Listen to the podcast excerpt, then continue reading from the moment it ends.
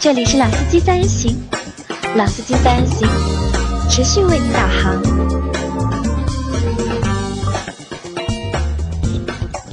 Hello，大家好，欢迎收听老司机三人行，我是杨磊。Hello，大家好，我是舒成。大家好，我是阿 Q。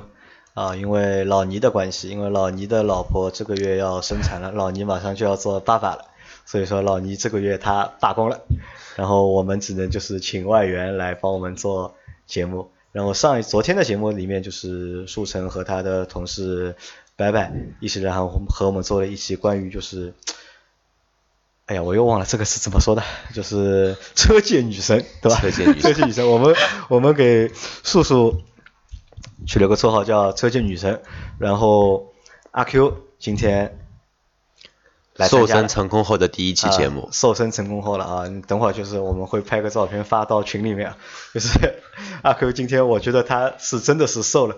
上个星期我还说就是他想达到他那个瘦身的目标，可能没有一个月的时间，我觉得是达不到的。然后现在一周左右的时间，他好像就是又明显又瘦了一点了。对，瘦了一点，所以叫瘦瘦嘛。那然后因为阿 Q 其实他妈的他知道今天有个女同志过来和我们一起做节目，然后她也她也来了，好吧？车界女神车界女神。那我们会沿着上期节目继续下去啊，就是在上期节目当中，就是因为因为叔叔开过很多车，因为经历很多嘛，对吧？因为之前在媒体工作，就是开过很多的试驾车，然后基本上就是市面上那些就是好的品牌的车，他大多数都开过。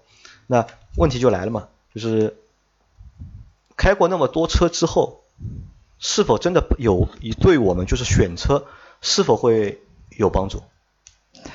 有吧？我觉得是有。有你觉得是有帮助的，吧对对对那可能我们在这期的节目里会聊什么？会从一个就是女性的角度去谈一谈、聊一聊女性是怎么选车的。因为我们在之前节目当中说过很多，就是关于就是男性从都是从其实也不是男性，是从我们角度，从我们三个男主播的一个角度出发去谈论一些车，去讨论一些车，但是从来没有通过一个就是女性的角度去考虑过这个问题。那在这期的节目当中，就是我们会让叔叔来和大家说一说，就是作为一个女性，她是怎么去选车的。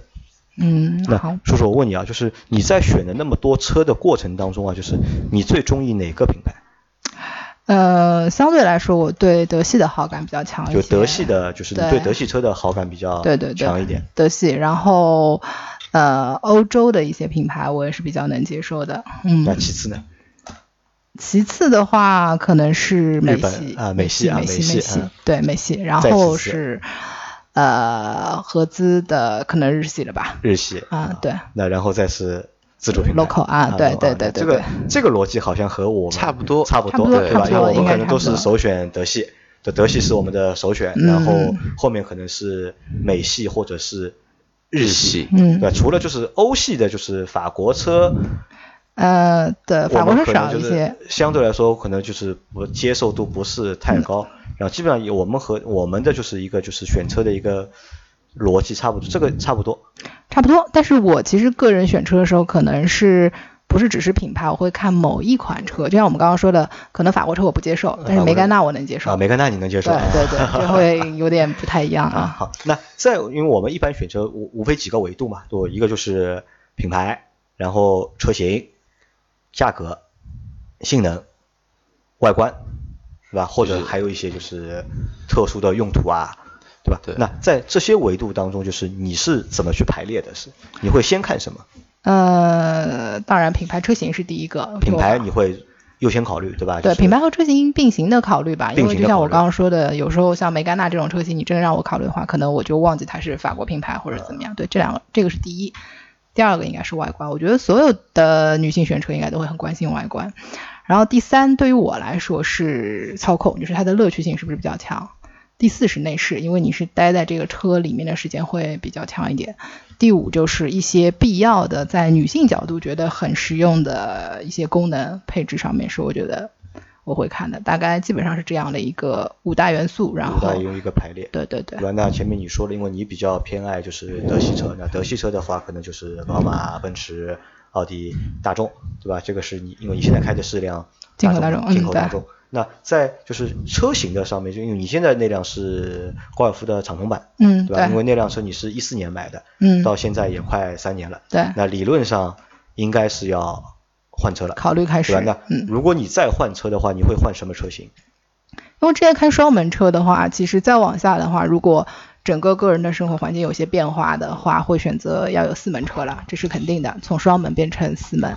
二是可能因为之前开的类似于偏轿跑一点的情况下面，我可能会选带一点 SUV 性质的，或者说是旅行车性质的车。跨界的那种，对吧？呃，旅行车，就因为其实这段时间我也有去关心一下金友大众的那个蔚蓝，蔚蓝，蔚蓝我觉得我还是蛮喜欢蔚蓝的。蔚蓝不错，真的不错。嗯，对我还是很喜欢蔚蓝的，因为就像之前我还蛮喜欢那个迈旅是一样的，我觉得蔚蓝跟迈旅都是我会考虑的这样的一个车型的类型，包括这个车。然后另外就是可能类似于阿尔法罗密欧之类的这种相对小众一点的这个比较有个车型。个性的。对对，个性一点的车型，就我不太会再选大众的车型，即便我喜欢奔驰、宝马、奥迪，但是因为它的车在路上太多了，可能我会要考虑一下要不要去买。对，啊，就是你还是会去考虑，就相对就是有个性一点，或者是对对对，这点其实我跟叔叔应该想法是蛮一致的。我也不太喜欢买一些，嗯，马路上大家都有的一些车，比较喜欢一些冷门的，相对来说一些小众车型吧，他们不上不是喜欢冷门车 G 幺型。八吗？G 幺八嘛，这个以后有小孩再说吧。但是喜欢大通对，但是如果说到像蔚蓝这种车的话，其实还是有共同语言的。对对对，还是有共同语言的，对吧嗯？那你在就是说说你在就是选车的那个过程当中啊，就是价格你是怎么看的？价格的话，基本上我觉得，呃，因为我买这款车的时候可能是二十几万的时候买的，万对对。下一辆车基本上会考虑三十到四十之间，或者说40万之是间看一下具体的配置，可能会选择四十往上一点，都都可以。但具体还是，其实女性看车的角度，或者说我看车的角度，就是这辆车符合我心意，我就会买。因为我自己那辆车，我是是四月底看到这辆车，五月一号我就付了定金，啊，五月四号我就把所有的钱打进去。四月底到五月一号就两三天两三天，然后再过个三天，直接过去定金一付。不过也蛮符合这类车型客户的一个特都是冲性，动嘛，对吧？就是我喜欢了我就要买。就像我买尚酷一样的，对我买尚酷就是我之前看都没看过这辆车，就直接跑到他店里面，然后看了一下，然后试驾了一下高尔夫啊，然后买了一辆尚酷。啊，对，基本上买这类车型的人都会有这个心态。你想，如果是买帕萨特的这种，他肯定会货比好多家的这对种，，那个主要就看价格了嘛。其实货比好多家，其实就是在比一个就是哪家店更便宜嘛，。啊对，而且买这个细分市场车的人，基本上都是家用比较多，他肯定会考虑的多一点，不会。其实我觉得你一辆两门的车可以开三年，我觉得也蛮也蛮奇葩。因为我认识的很多朋友里面，开两门车的人，就是可能都大多都是在第一年里面就会把那辆车就换掉了，因为实际的过程当中，因为两门车的确不太不太方便吧。因为嗯，我觉得啊我那辆车，我其实觉得还是 OK 的，因为它的整个的装载能力、装人的能力，我觉得蛮强的。像白白这个身材，你看到吧？曾经这辆车后面塞过三个这样身材的人，我的副驾驶边敞篷开着吗？还是没开？没开，然后副驾驶也坐了一个这样身材的人，我在开车，也就是说那四个都是这个车才能拿的，啊，还被我这辆车塞进去了。所以其实我觉得这辆车空间还 OK，那挤一挤空间都有嘛，对吧？嗯积极，但它属于双门车里面还算比较大一点的。对嗯，其实它后面应该比你的那台上酷要更大一些嗯，那一台对对 Cabriolet。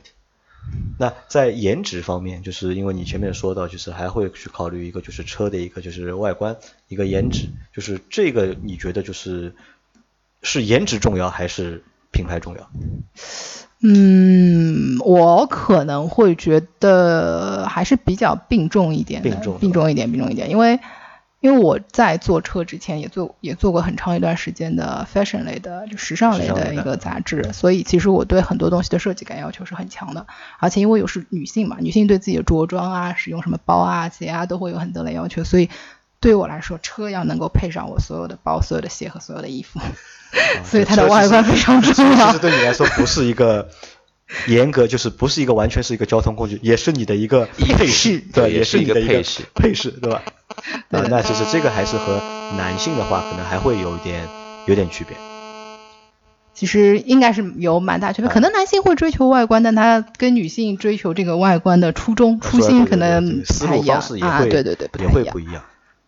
那我们说一下，就是因为你，那我总结下来，其实你在选择过程中，我觉得还是可能对演员这个东西啊，就是演员第一眼的感觉或者第一眼的印象会比较要求比较高，要求比较高，对，可能就是看中了之后，不管它是什么品牌或者是哪个产区的，你都会选择。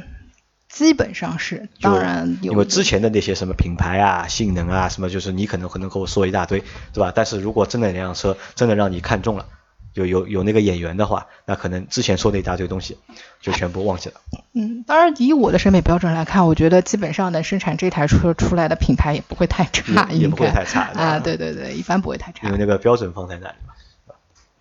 那现在我们说一下那个前面我们谈的是就是关于就是叔叔的一些就是他选车的一些就是理念或者选车的一些方式啊，因为其实当中我觉得在品牌的逻辑上面就是和我们男同胞的啊男同志是差不多，但可能但是这个又回到一个什么问题？就像什么？就像很多我们在帮女的相亲的或者介绍男朋友的过程当中，都会问一个问题：你有什么要求啊？对吧？然后女孩子都会说我没有要求，没有要求，对吧？其实没有要求才是一个最大的要求最大的要求，对吧？很多可能真的是要看了之后，就是对眼了之后，就是有了眼缘之后，可能就是把之前的所有的要求都抛之脑后。变成没有要求了，对对吧？这个可能这个这个倒我觉得和男就是男同胞选车会有点不一样，因为我们可能比较不会因为就是因为看着这个车好看就然后会就去买它，可能还会去考量比较多的一个东西，对吧？那叔叔你那辆车应该现在是因为是三年嘛，对吧？嗯三年的话，就和你现在前面也说了，可能会想考虑换车，嗯对吧？那你现在有哪几辆车是在你的一个就是，list 里是吧？啊，对的，在你那个表里面的？呃，刚刚说了一个是像蔚蓝，它可能会成为我的一个选蔚项。蓝上了没有？上上蔚蓝上了蛮久了，很久了，上了很久了，王子超，对对。你作为一个资深媒体老板，你居然不知道蔚蓝这个？但是为什么没有看到过它的广告啊？有有有有有有有的，证证明你不看电视。对。不看电啊？对，我的确不看电视。虽然我也不看电视，但是我看车型。你看车型对吧？啊、一个蔚蓝，还有一个应该是阿尔法罗密欧。阿尔法罗密欧，嗯，阿尔法罗密欧，呃，这是一个就是我让我和就是阿 Q 都要就是一听到名字就要笑一笑的，就是品牌。对的，我打断一下，我打断叔叔，我前两天碰到一个客户，然后他跟我说他在考虑阿尔法罗密欧的一台 SUV，我就问了他这么一句话，我说你能够把这个名字叫出来吗？没有没有，我是这样问他的，我我说你看过那个 SUV 啦？对，我我说你是拿那个车跟我们跟我们 GLC 做比较对吧？说对的。我说你看过实车吗？我看过了。他说，我说那我就问你这样一句话，你失望吗？然后客户被我问了，他觉得这个聊天就终结了，就聊不下去了。他说你怎么问我这句话？不过我还是挺失望的。失望什么呢？其实我觉得这款车还还还是比较 OK 的。我觉得外观不去说它，我觉得内饰还是能稍微涂一涂。我觉得这个内饰至少那一台展车让我觉得内饰毫无因为车展上的那台展车应该是一台低配版，太素了，真的太素了。因为好像很少有一台新车的内饰是做成全黑色，连一点的点缀物都没有。那叔叔，你如果你看中现在看中阿尔法罗密欧，你是会选它那个就是轿车的那个车型，还是 SUV 的那个车型？呃，如果让我选的话，我会考虑茱莉亚那个轿车车型轿车车那个车型啊，轿车车型，暂时还是。四叶草嘛，四槽一百，呃，这个不得不说一下，这个一百万的话，有这个钱，我考虑保时捷了。对，这个其实我觉得是实话嘛，对吧？对对对你看中阿尔法罗密欧的原因是什么？因为因为是这个车其实上市蛮久了嘛，大概两个月了吧，应该三个月两个月。两个月不久，两两个月不算久。那个车我刚刚但是我马路上到现在没看到。哎，我看到过来，刚刚过来。啊你看到了今天我没开车，我朋友送我过来的时候看到一台，你看到一台，看到一台红，感觉怎么样？应该是二八零版本的吧？嗯应该是二百版，看到过一台。因为这个车其实因为在展厅看或者是在电视上看的话的感觉，应该和就是直接在马路上看到感觉应该会有点有差距，因为那个红色在光线底下和不是没有光线底下，其实是会有一定的那个区别的。法拉利红嘛，啊还是有些区别的。那叔叔为什么会去选就是阿尔法罗密欧这个品牌？你呃对这个品牌非常了解吗？首先啊，意大利情节浓重，对吧？在我的印象当中，意大利生产三样东西：一车，二足球，三帅气的男子，帅气的男子。这个深根蒂固的三大产物，从很小时候就开始，对吧？有这个印象了，所以意大利男模队，对啊，对啊，对啊，大家懂的，对，姑娘都对啊，在这件事情上面。但是我要声明一件事情，就是我是看足球的，只不过在这个过程当中，踢足球的男人也很重要。所以我一是意大利情节，然后二是它确实外观跟现在很多车不一样，不一样，对，不一样，因为。就像我选现在的自己的这辆车一样，当时也是因为不一样才选的，对吧？所以它是我会选择的。三是我个人还是很喜欢红色这个东西的，所以对它那个红还是蛮吸引我的。四是总体来讲，我觉得这款车应该。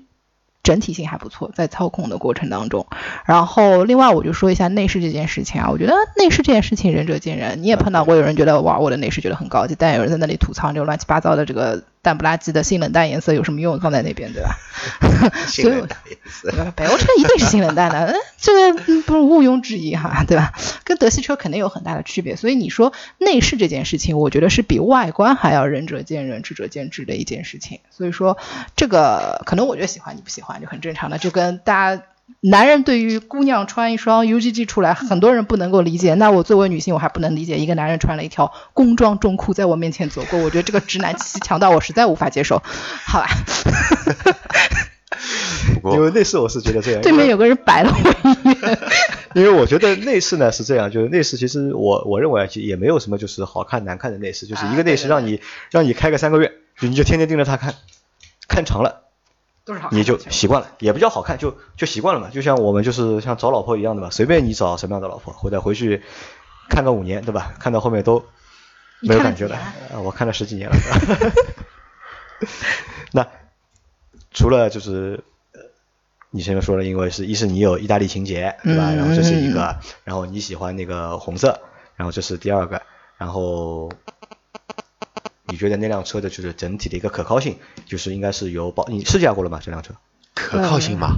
不是可靠性，那个操控性操控性操控性。吓死我了！我我我这一点我要声明的是，意大利车的制造绝对相对来说可靠性不如德系，不如德系。这个对意大利人骨子里的随性就随着他的车一起流露出来。因为刚刚杨磊口误说到意大利车的可靠性，就让我想到以前曾经在中国红极一时的阿尔法幺五六幺五九这两个难兄难弟。难兄难弟，反正在欧洲开好像什么都好，进了中国什么都不好。反正全世界没有的毛病，在中国全部都出来了。因为中国人比较能折腾嘛，对吧？对，但是这个东西啊，我觉得不一定是说阿尔法身上就会有，其实很多品牌身上全部会有，因为中国的路况确实是很多车子根本没有办法没有办法适应，同时中国的油品也是很多车子没有办法适应的，所以这个你一定要说归结于某一个品牌，其实也有点难，对吧？其实我发现了，就是如果对吧，像我们的车界女神看中了某一款车，其实在眼里都是优点。其实就跟看男模队一样的，就是他怎么看怎么舒服，怎么看怎么顺眼。就跟杨磊说，介绍了一个有感觉的人，对吧？你怎么看都是优点。如果给你介绍了一个长得像鲁尼这种样子的男的，你不要说男模了，你哪怕说是他他是对吧？什么东西你都会不去炫他，看多看他一眼。我有个问题啊，就是你觉得就是因为。阿尔法罗密欧因为是一个意大利品牌嘛，就可能就是你看中的是设计，对吧？就是它的设计，就是因为我客观的说，就是我不觉得这一辆车是一辆非常好看的车。但就是，但客观说呢，它又是一个比较设计比较独特的。可能因为我觉得它不好看，是因为就是不太符合，可能不太符合就是中国人的一个就是传统的一个就是审美的一个观念。因为中国人审美可能还是我们还是比较喜欢就是方方正正的啊，就相对比较对称的东西比较喜欢一点。但可能阿尔法罗密欧那个就是茱莉亚的那个造型，可能对我们来说看看不太惯。对吧？那你在选的过程当中，你是因为是因为你觉得它是真的好看，还是因为觉得就是这个车和别的车不一样，我才会选它？我觉得啊，这个事情首先它是跟别人不一样的，其次它在我眼中一定是不会是不好看的，相对来说还是 OK 的。这个就跟大家。对吧？男性找女朋友，女性找男朋友是一样的。这个人放在你面前，你觉得真的是对吧？只有天上有人间无的，对吧？但放在别人眼前，这个女的怎么难看？这个男的也不见得多好。但是仁者见仁，智者见智，智者见智的事情。不过说到独特的话，那么我那么我又要说了，那么像很多别的车子很有独特性格的车子，也也其实也没有挺多的。你像这个价位，我觉得想想看哪个车长得比较奇葩一些。好了，问题来了。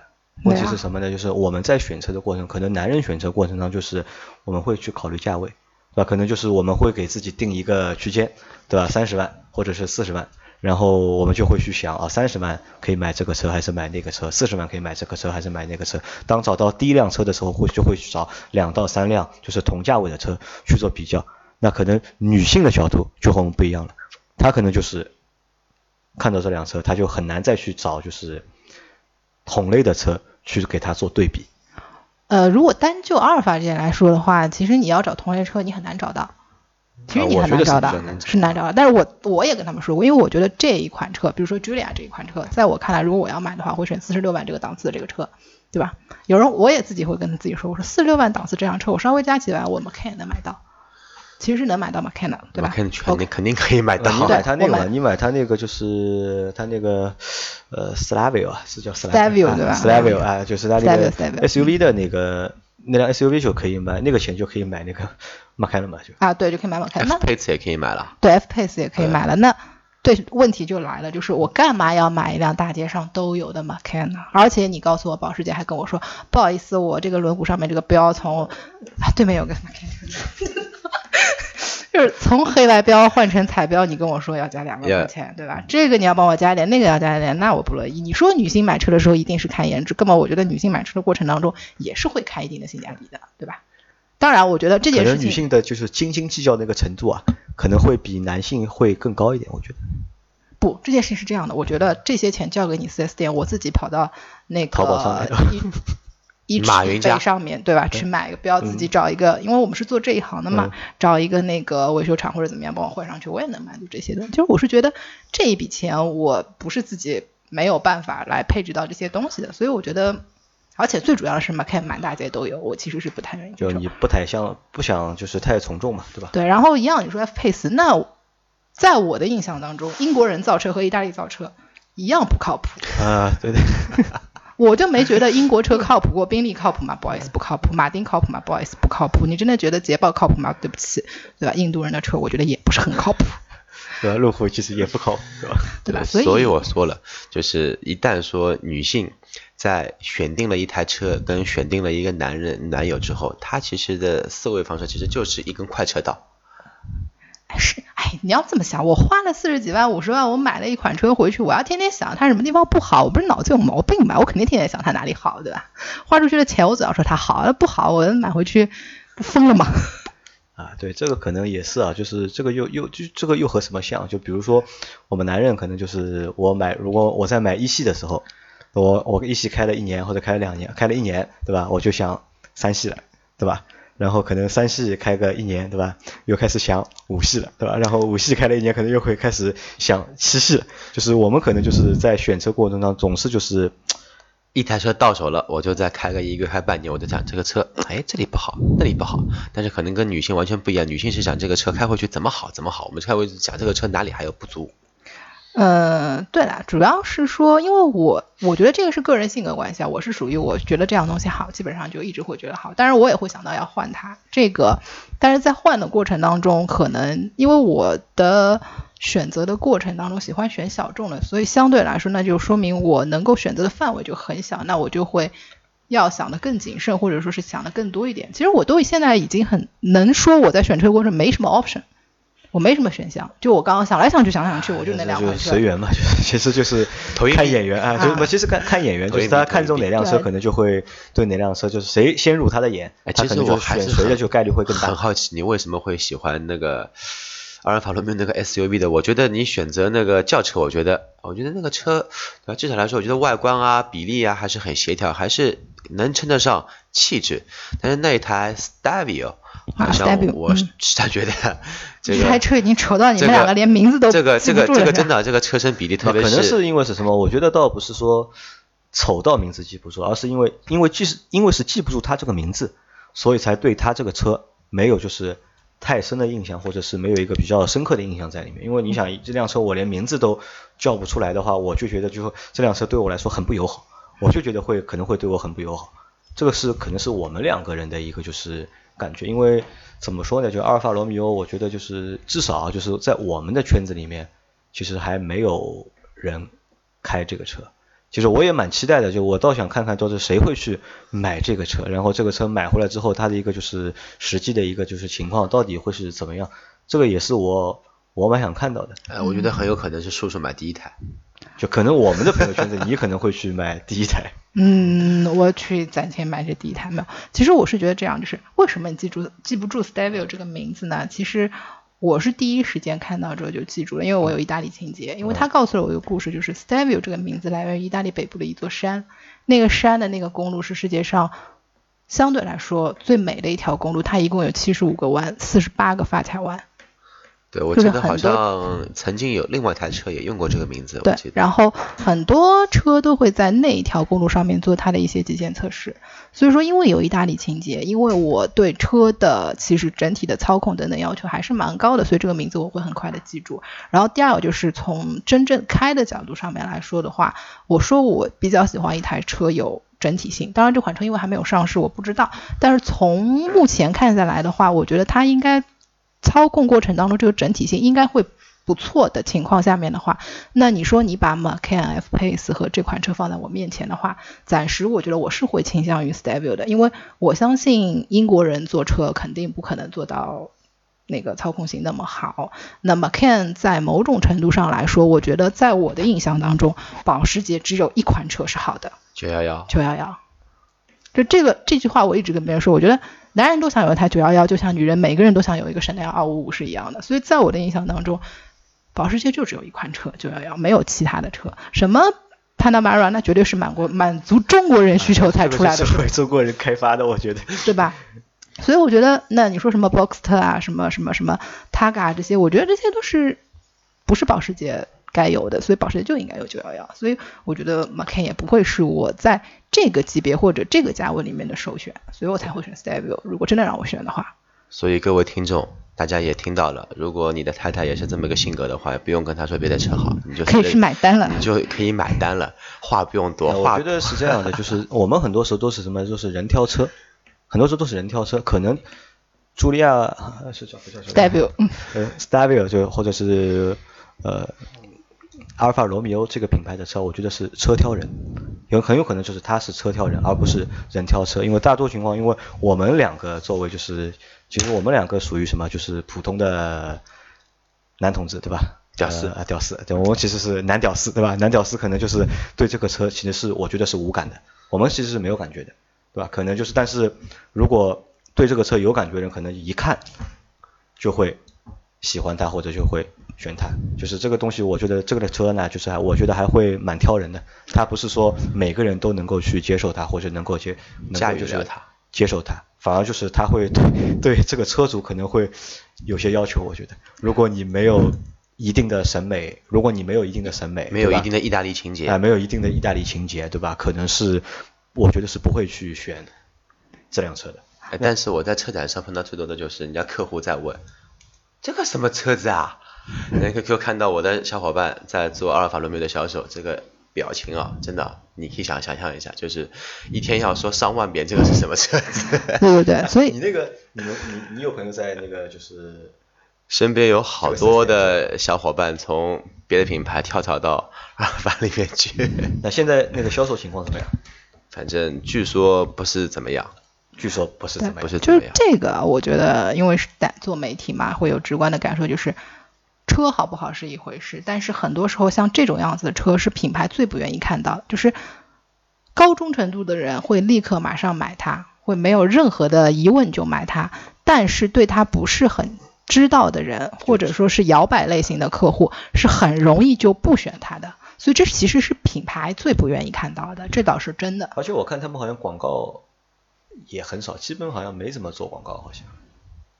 反正我也不看电视，我也没注意，对吧？因为其实我倒是蛮期待这个车的广告的，因为这个车就是按照叔叔的话来说，其实还是一个就是蛮有情节的，蛮有就是应该是蛮有料的，就是就是理论上他如果拍出来的广告，我觉得应该会蛮好看的。我觉得他的广告有我看到过，是非常的典型的意大利式风格的，最后是一个。